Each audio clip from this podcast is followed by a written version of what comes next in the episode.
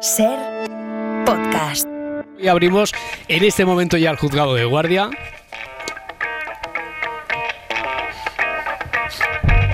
Y esto que decíamos de la nacionalidad, Félix, eh, tú no, no, no había reflexionado al respecto. Me decías ayer por la tarde, bueno, lo que he aprendido buscando, no, no sé qué es lo que ha sido, o si me puedes contar, qué es lo que te ha hecho tirar del hilo, eh, qué es lo que te ha inspirado, lo importante que es tener el paraguas de la nacionalidad y no ser apátrida. Hay muchos más apátridas en el mundo de lo que pensamos, ¿no? Pues hay muchos más apátridas y sabes que yo era tan mentecato de que incluso yo creo que hace un tiempo mm, lo veía como algo romántico, fíjate. Ah, sí, sí, sí, y no hay que verlo. Hoy eh, vamos a aprender que no, que tiene poco de romántico, tiene poco de romántico. Eh, incluso, claro, es que mm, hay. Hay falta hasta de estadística, ¿no? Al respecto, se calcula que hay entre 11, 15 millones de personas en todo el mundo. O sea, una fluctuación, una horquilla de. Esto parece una encuesta electoral, eh, porque hay una fluctuación de 4 millones de personas. No se sabe, ni siquiera hay estadísticas fiables del, número eh, de apátridas. Eh, ¿Por qué sucede esto? Antes poníamos ese, ese ejemplo que poníamos era ¿Era demasiado de ficción eso de alguien que nace en un lugar donde de repente se declara la independencia y no lo reconoce la comunidad internacional y no tiene capacidad administrativa todavía para, y esa persona se ha, eh, se ha trasladado de, pa- de país y esa persona puede ser apatrida? Por ejemplo, ese podría ser un caso, Félix. Ese podría ser un caso lo que demuestra efectivamente que lo más importante de todo es que las personas son ajenas a Sí. lo que por circunstancias ajenas a su vida puede implicarlas que se conviertan en parias y que no tengan ningún estatus de ciudadanía. Claro. Oye, vamos a arrancar con lo que ya se ha convertido en una, una sólida vieja tradición, que es la de poner un fragmento de película. Esta sería la parte de ficción, eh, que viene de la literatura, del cine, pero después también lo vamos a contrastar con un caso real. Primero, la película. Nombre, graduación y número. Lo siento, no puedo ayudarle. Creo que era piloto. ¿Es usted alemán? No, ¿Cómo sabe que no es alemán si no recuerda nada? Lo encontraron en el Sáhara junto a un avión estrellado. ¿por qué se empeña usted en que siga con vida? Porque soy enfermera. Un hombre sin nombre, sin patria y sin pasado. Está enamorada de él. Bueno, imagino que habéis reconocido la mayoría. La película es una película eh, de 1996, El paciente inglés, eh, basada en la novela del mismo título. Fue la película además más premiada en la gala de, de los premios Oscar de ese año. Un total de nueve Oscars se llevó, nueve estatuillas de 12 candidaturas a las que había obtenido una nominación. Eh, es una película que la has escogido tú, Félix. ¿Por qué? Pues dos razones. Hay una razón personal, es mi película favorita. De, de- aparte de Casablanca, es mi película favorita. La fui a ver al cine tres o cuatro veces, y eso que era muy jovencito. Y dos, porque habla de la patria, de las consecuencias dramáticas de que una persona no, no- no tenga la condición de nacionalidad y de cómo eso afecta la vida de las personas, que en la película pues incluso es la causa de que una de ellas muera. Una película preciosa, preciosa, preciosa, preciosa. Sí, eh, este sería el, el caso. No sé si quizá por eso eh, habías llegado a romantizar también el, el término este de, de apátrida que después uno enfrentándose a la realidad ve que tiene poco de tiene poco de eso, ¿no? Tiene poco Pues de creo que, sabes que lo he estado pensando conmigo mismo y creo que tienes razón. Es creo posible, que, es posible. sí, que Vamos, lo había va- romantizado por esto, sí. Vamos al caso real. Eh, lo hemos extraído del testimonio de un vídeo que tiene ACNUR, que hemos encontrado en, en YouTube. Es el caso, la historia de Sergio Chekalov.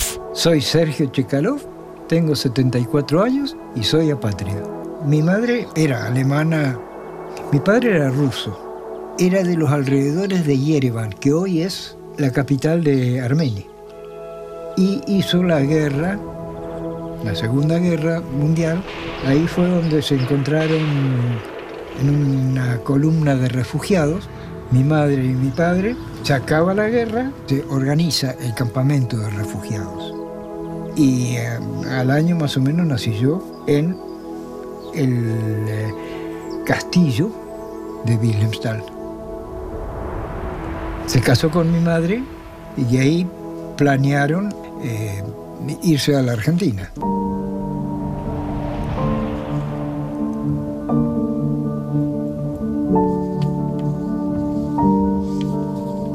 Para los argentinos soy alemán.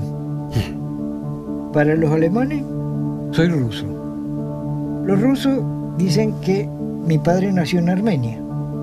Y Armenia no encuentra ningún papel, así que no me quieren tampoco. Eh, soy apátrida. Soy apátrida, cuenta Sergio Chekalov. Era, era, era apátrida porque creo que ha sido uno de los casos, después entraremos en detalles si tenemos tiempo, pero que es que mm, técnica, jurídicamente parece que no es tan difícil de, de resolver. Un hecho así, ¿no? Sergio al final fue reconocido como apátrida aquí en, en, España y el ser reconocido así recuperó, por lo tanto, los derechos más básicos y su capacidad incluso para soñar. Pues, cuenta aquí en este, en este vídeo, Félix. Efectivamente, Sergio no tenía posibilidad de tener una tarjeta de crédito, mm. no tenía posibilidad de tener una nómina, no tenía posibilidad de acceder a la seguridad social, porque ningún país le reconocía como tal. Y con un pequeño cambio, con un cambio de una ley, con un procedimiento que como España, luego lo veremos, ha firmado una serie de compromisos internacionales, hemos conseguido, o se ha conseguido dar dignidad a este señor y que pueda ir al banco, por ejemplo, y sacar dinero del cajero, o, que, o que, pueda viajar libremente como, como persona, que es, es, es, jo, es, emociona, ¿no? De pensar cómo puede cambiar la vida de una persona por algo tan, tan inocuo, ¿no? Como, como un papel. Sí, formalizar una evidencia, porque es, es lógico que estás teniendo, por mucho que seas la, la administración fría, distante, eh, la estructura del Estado ves ahí a una persona. Entonces esa persona tiene que tener su, y, hay, que reconocerse, hay que reconocerle los, los, derechos, su derecho a ser persona de alguna manera, porque, a ver, empecemos por ahí. Eh, dentro de los derechos humanos existe el derecho humano a la nacionalidad, Félix. Sí, y fíjate Roberto, un día tenemos que un día tenemos que detenernos a hablar de lo que supuso la Declaración Universal de los Derechos Humanos. Mm. Efectivamente, el artículo 15 de la Declaración Universal de los Derechos Humanos, que es del año de 10 de diciembre del 48, acaba de cumplir ahora el aniversario, nos dice: toda persona tiene derecho a una nacionalidad y a nadie se le privará arbitrariamente de su, de su nacionalidad ni del derecho a cambiar de nacionalidad. Este artículo esta Declaración Universal de los Derechos Humanos no es más que una respuesta a las barbaridades que también en el terreno de la nacionalidad se dieron antes, durante hmm. y después de la Segunda Guerra Mundial. Recordemos, los nazis que deciden privar de la nacionalidad arbitrariamente, entre, entre otros, y sobre todo a los judíos. Judíos sin nacionalidad que después de la Segunda Guerra Mundial tratan de emigrar hacia lo que posteriormente hmm. será Israel sin ningún papel de por medio.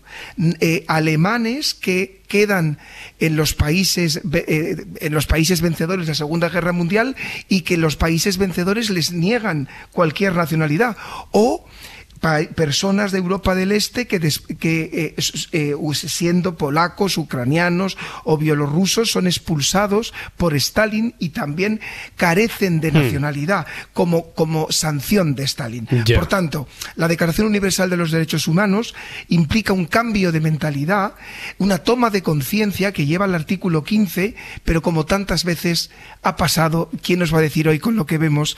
Esa toma de conciencia y ese artículo, pues en mucha en gran parte va a quedar en papel mojado. Ya, oye, pero eh, tanto fue así que tengo entendido que se llegó a, a, dictar un convenio internacional para proteger a las personas apátridas, ¿no?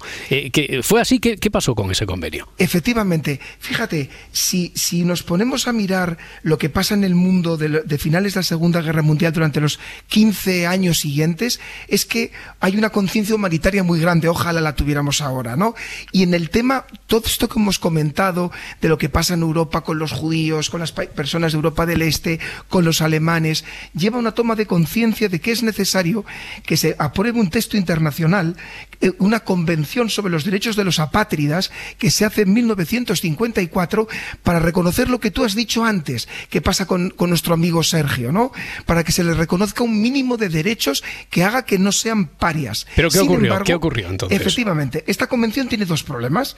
Una, que no se adhiere en todos los países del mundo, ya lo veremos. Hmm. Pero hay países, ahora mismo hay adheridos 97 países en el mundo, pero faltan países tan importantes, vamos a poner tre- tres ejemplos, como China, Estados Unidos o Rusia, Hombre, por ejemplo. su- sumando la población de esos países, pues ya... Imagínate, claro, imagínate. claro, claro. Y en segundo lugar, ¿de qué nos sirve que se haya ratificado un tratado por un país si luego ese país no regula un procedimiento para reconocer a una persona apátrida como tal? Hmm. Oye, porque para el derecho como tal, eh, ¿qué- ¿cuándo una persona es apátrida? Pues fijaros qué sencillo es. Dice el artículo 1 de la Convención de 1954, dice esto. A los efectos de la presente convención, el término apátrida designará a una persona que no sea considerada como nacional suyo por ningún Estado conforme a su legislación. Hmm. Ya. Eh, si, si te parece, podemos entrar en las principales causas del- de, Porque antes poníamos un ejemplo, un ejemplo casi de ficción que salía aquí de, de Rondón. Pero, eh, ¿cuáles son las principales causas de, de la patridia? Pues mira, a ver si te pasaba, a ver si os pasaba, chicos, lo mismo que me pasaba a mí. Yo antes de preparar este programa, aprendo tanto preparando el programa, yo pensaba, no sé si os pasa a vosotros, así pensando en frío, digo, no, la causa principal de la patridia tiene que ser las migraciones internacionales, ¿no? Mm. La gente que migra a otro país y que en el interim pues se queda su, su nacionalidad. No sé si podría pasaros lo mismo a vosotros. Sí, sí, sí, sí. Por, eso, por eso. Y, y imaginábamos que eran muchos menos de los que parece. Cuando te dicen 11, 15 millones de personas que pueden estar en esa situación. No sé, Edgar, tú, te- imagino que no te imaginabas una cifra así, claro. Hombre, no, pero lo primero que piensas es en eso. no claro, en refugiados de guerra, claro, etcétera. Sí, sí, Vale, sí. sí. pues atención a este dato alucinante. La mayoría de las personas apátridas nunca han salido del territorio donde han nacido. A ver, a ver, eso, eso, eso no lo tienes que contar entonces, ¿no? ¿Mm? Es fuerte, ¿verdad? Es fuerte. Hay un informe de la ACNUR, de la que me quito el sombrero porque es gracias a esta campaña de la ACNUR, de la que hablaremos también, no sé hoy, la, la próxima semana, por la, que se ha- por la que yo he tomado conciencia de este, de este problema, que se hace en el 2017, fijaros, que llega a tres conclusiones. Y ya veréis cómo, como siempre, conectamos con las mismas cosas. Qué casualidad, chicos, que más del 75% de las personas apátridas pertenecen a un grupo minoritario dentro de un país. Ujú. Qué casualidad que la discriminación basada en la etnia, en la raza, en la religión o en la lengua es la principal causa de la patridia en el mundo y que en muchos casos, al menos 20 países, esa discriminación que lleva a personas a carecer de nacionalidad cuando han nacido dentro de un propio país está reconocida por la ley. La propia ley del país lo reconoce.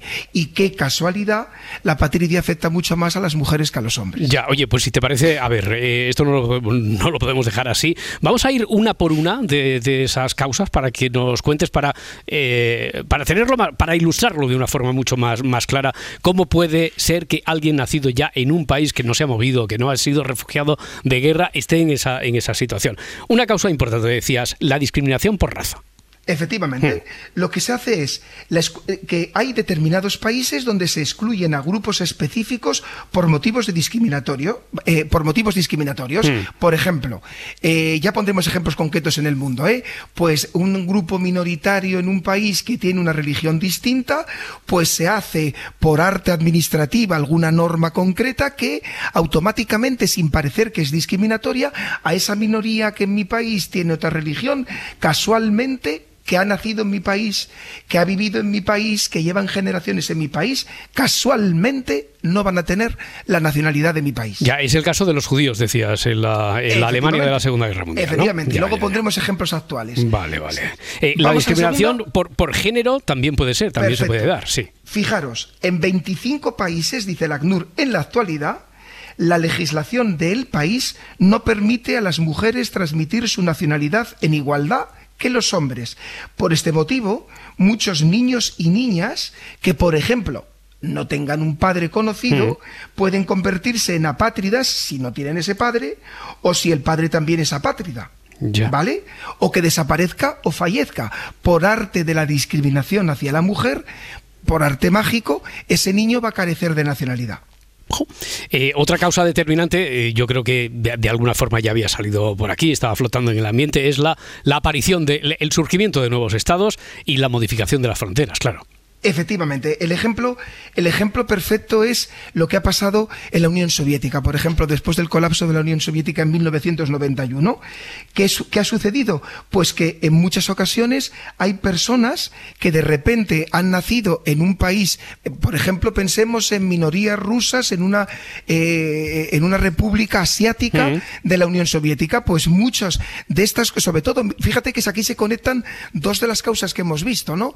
Minorías de una, eh, de, una nacionalidad que por las casualidades fronterizas ahora viven en otro país, resulta que ni, ni, la, ni, la, ni la minoría de la que provienen, ni el país en el que están, ninguna de las dos les reconoce la nacionalidad. Se quedan ahí en territorio de nadie. Eh, por lo tanto, ¿se puede llegar a, tener esa condición de apatridia eh, como resultado de, de una sanción, por ejemplo?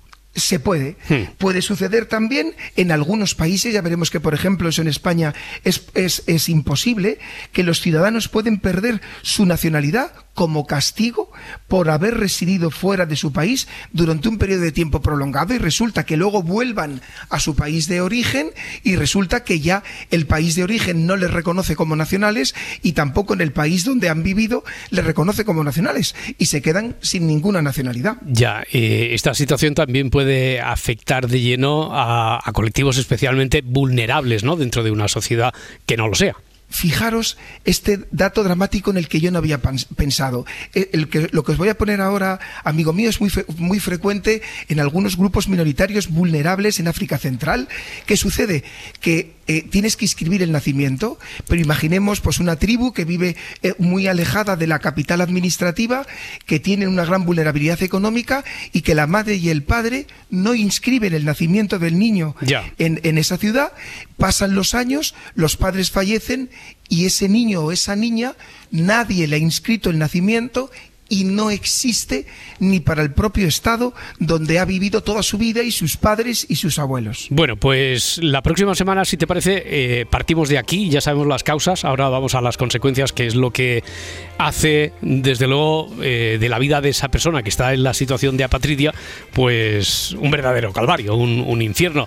Pues no puede ir al colegio, no se puede escribir en el servicio de salud o en la seguridad social de ese país es imposible acceder a un puesto de trabajo. Ya no hablo de un puesto de trabajo de funcionario en la administración, ni presentarse ni votar en unas elecciones, ni tener una cuenta bancaria, ni firmar una hipoteca ni contraer matrimonio y me quedo corto porque continuaremos la próxima semana. Solo para desengrasar, que ayer nos enteramos de cómo te vamos a despedir a partir de, a partir de ahora. Félix, mira. Nos vemos en la fiscalía, see you en la fiscalía. See you en la fiscalía, que dicen por ahí. Lo dicen en TikTok, esto es de la generación Z.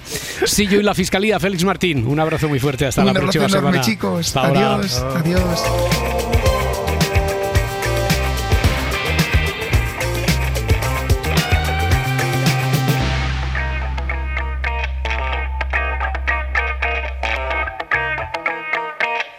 Si amanece, nos vamos. Cadena Ser. Para no perderte ningún episodio, síguenos en la aplicación o la web de la Ser, Podium Podcast o tu plataforma de audio favorita.